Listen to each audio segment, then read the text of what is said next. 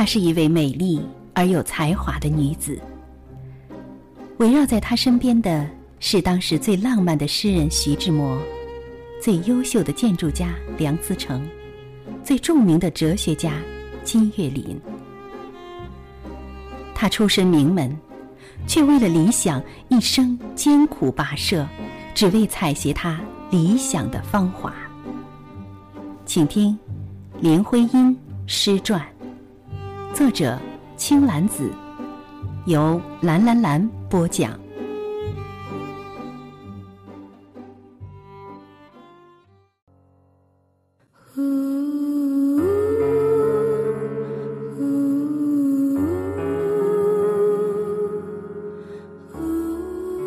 我有一个恋爱，我爱天上的明星，我爱他们的晶莹。人间没有这异样的神明，在冷峭的暮冬的黄昏，在寂寞的灰色的清晨，在海上。在风雨后的山顶，永远有一颗万颗的明星。山涧边，小草花的知心；高楼上，小孩童的欢心。旅行人的灯亮与南针，万万里外。闪烁的精灵，我有一个破碎的魂灵，像一堆破碎的水晶，散布在荒野的枯草里，饱多你一瞬瞬的殷勤。人生的冰肌与柔情，我也曾尝味，我也曾容忍。有时，接气下蟋蟀的蚯蚓，引起我心伤，逼迫我泪淋。我袒露我的坦白的胸襟，献爱与一天的明星，任凭人生是幻是真，地球在或是消派。天空中，永远有不昧的明星。爱情如洪水之神共工，壮烈了徐志摩的星空。女娲炼五彩灵石以补天，而林徽因就是补天的这五彩灵石，洒满徐志摩的星空。所以，他要爱那满天星雨。颗颗皆是邻家小女的星眸。徐志摩出现后，常常去为这个寂寞的少女讲窝爹孩的故事，从英文译成中文，在林徽因家里读给林徽因听。窝爹孩后来被翻译成少女温婷娜，一个古灵精怪的小水妖，只有与人结婚才能获得不朽的灵魂，但她。为情所困，最后化泉水环绕爱人坟边。据说安徒生的《海的女儿》就来源于此。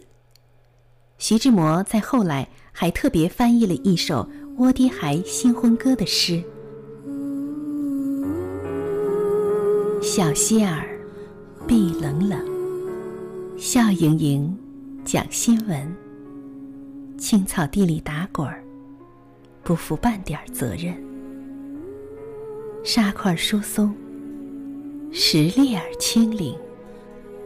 小蟹儿一跳一跳的向前飞行，流到了河，暖融融的流波，闪亮的银波，阳光里微驼。小蟹儿笑嘻嘻的跳入了河，闹嚷嚷的。合唱一曲新婚歌。开门，水晶的龙宫。窝爹孩已经成功。她嫁了一个美丽的丈夫，取得了她的灵魂整个。小莲儿喜滋滋地窜进了河岸，手挽着水草，紧靠着芦苇，凑近他们的耳朵，把新闻讲一回。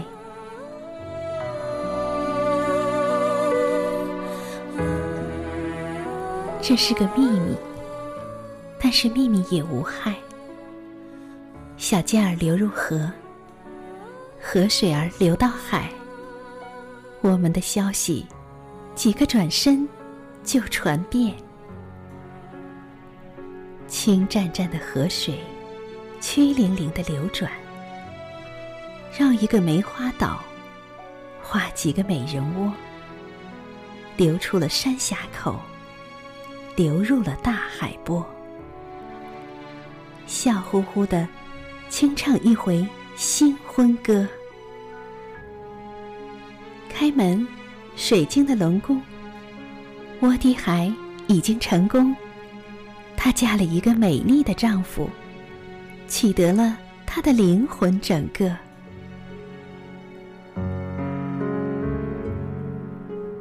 从少女时代，他就给她讲的故事，那个幸福的结局只有童话里有。可是，连童话都不肯给小水妖好结局。那就用诗为他创造一个，祝他新婚快乐。可是，这个时候，林徽因与梁思成两个小恋人正双双在美国留学，结局已经能预定。只是，那个新郎不会是我，我已经变成那个小水妖，祝福他们新婚快乐。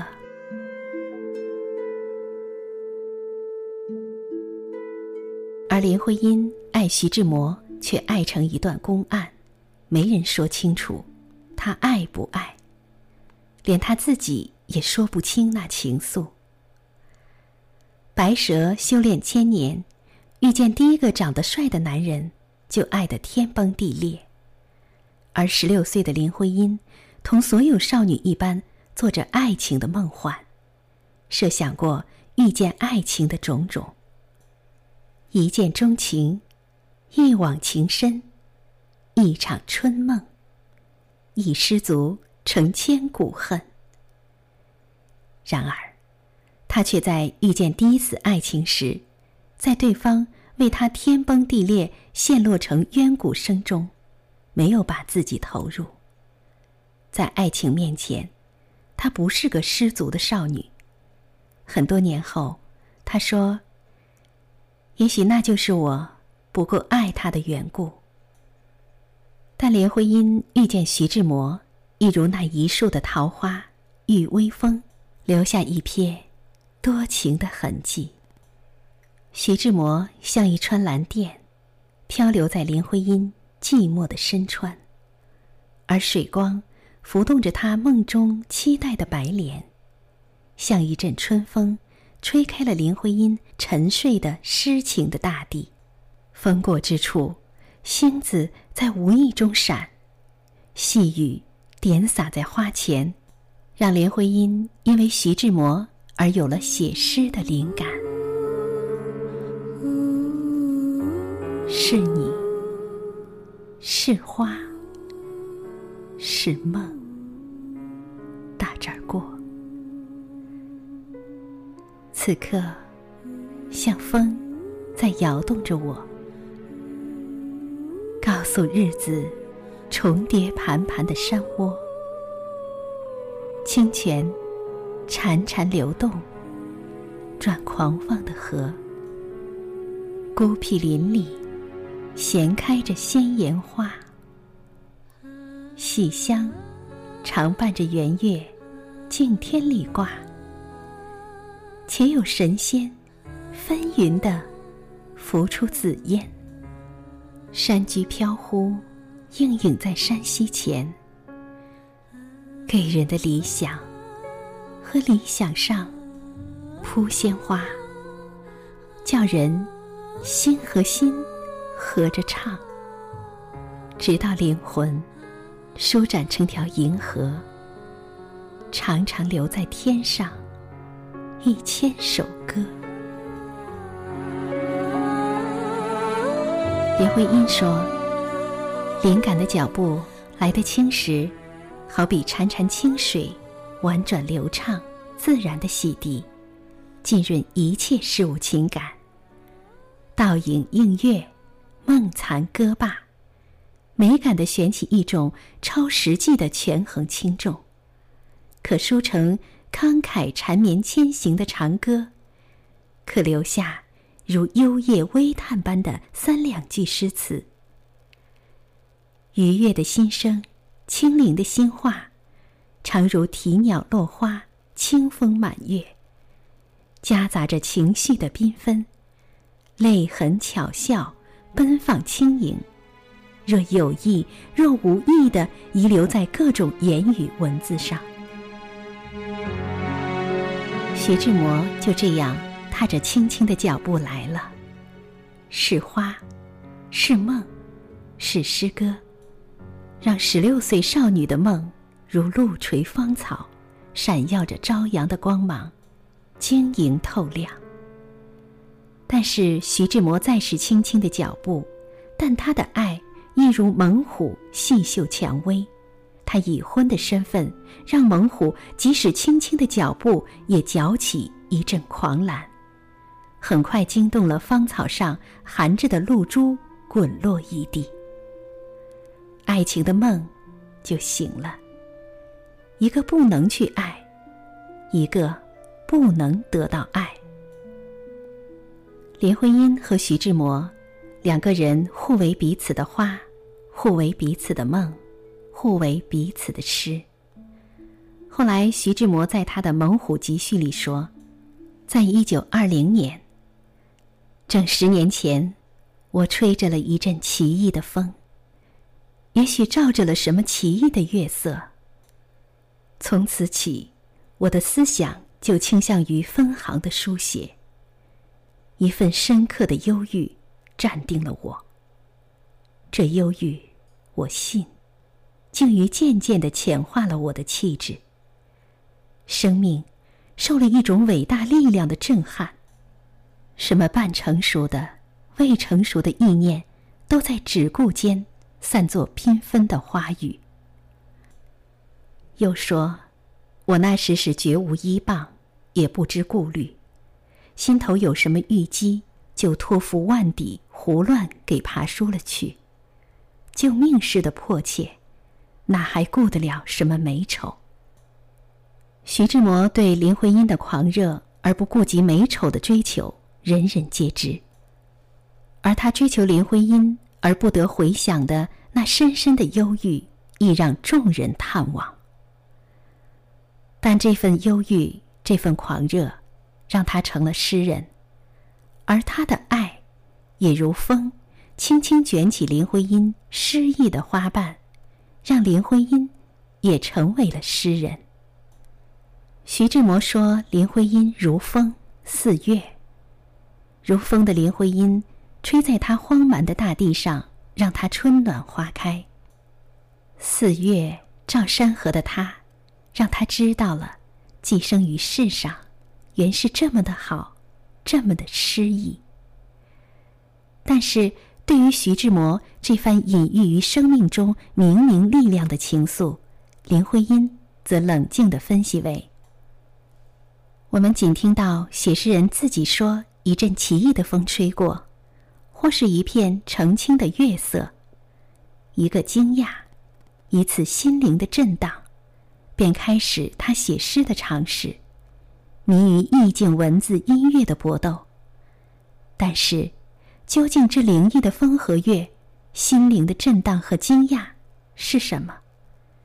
是不是人为那可以追踪到内心直觉的活动，到潜意识后面那错综交流的情感与意象，那意识上理智的感念思想，以及要求表现的本能冲动？灵异的风和月，所指的当是外界的一种偶然现象。同时却也是指他们是内心活动的一种引火线。诗人说话没有不打比喻的。他不肯承认徐志摩欲说还休的那个自己身为主角的真相，他只说这只是一场比喻而已。他们的感情自始至终与林徽因都只是好像，只是若有若无。